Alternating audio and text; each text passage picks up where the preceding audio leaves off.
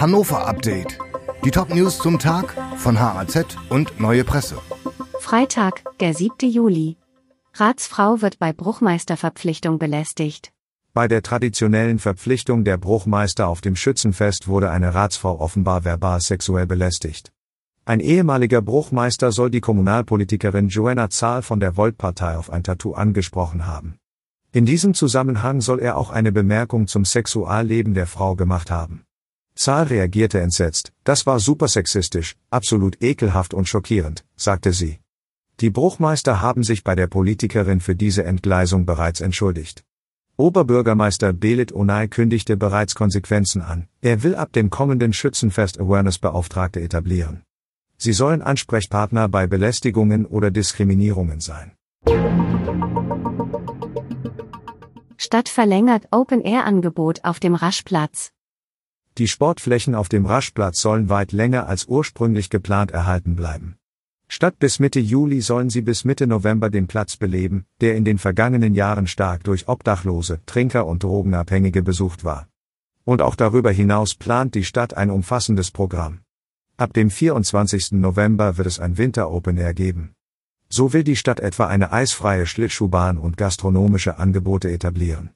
Oberbürgermeister Belit Onay ist zufrieden mit den Aktionen auf dem Raschplatz und den anderen Problembereichen auf dem Weiße Kreuzplatz und dem Andreas Hermes Platz. Das war ein echter Erfolg, sagt Onay. Allein die 2300 Sportangebote auf dem Raschplatz seien seit dem 12. Mai von rund 16.000 Menschen genutzt worden. Polizei feiert Richtfest für neue Leitstelle. Rund 46 Millionen Euro sollte ein neuer Gebäudekomplex der Polizei Hannover kosten, in dem auch die Leitstelle untergebracht wird. Wir können zukünftig sehr professionell arbeiten, sagte Hannovers Vizepolizeichef Thorsten Massinger beim Richtfest für den Neubau an der Waterloostraße. Das Gebäude, das 2025 fertig sein soll, wird jedoch durch die allgemeinen Baukostensteigerungen auch teurer. Das Land werde die Mehrkosten jedoch aufbringen, kündigte Niedersachsens Finanzminister Gerald Heere an. Präsident der Region Hannover geht in Elternzeit. Immer mehr Väter in Deutschland nehmen sich Vätermonate, um sich ausschließlich der Familie zu widmen. Steffen Krach, Präsident der Region Hannover, macht das auch. Ab dem 21. Juli und bis zum 20. September will er nun in Vollzeit für seine Familie da sein. Vertreten wird der 43-Jährige in den acht Wochen von Jens Parlantet, der zugleich Umweltdezernent der Region ist.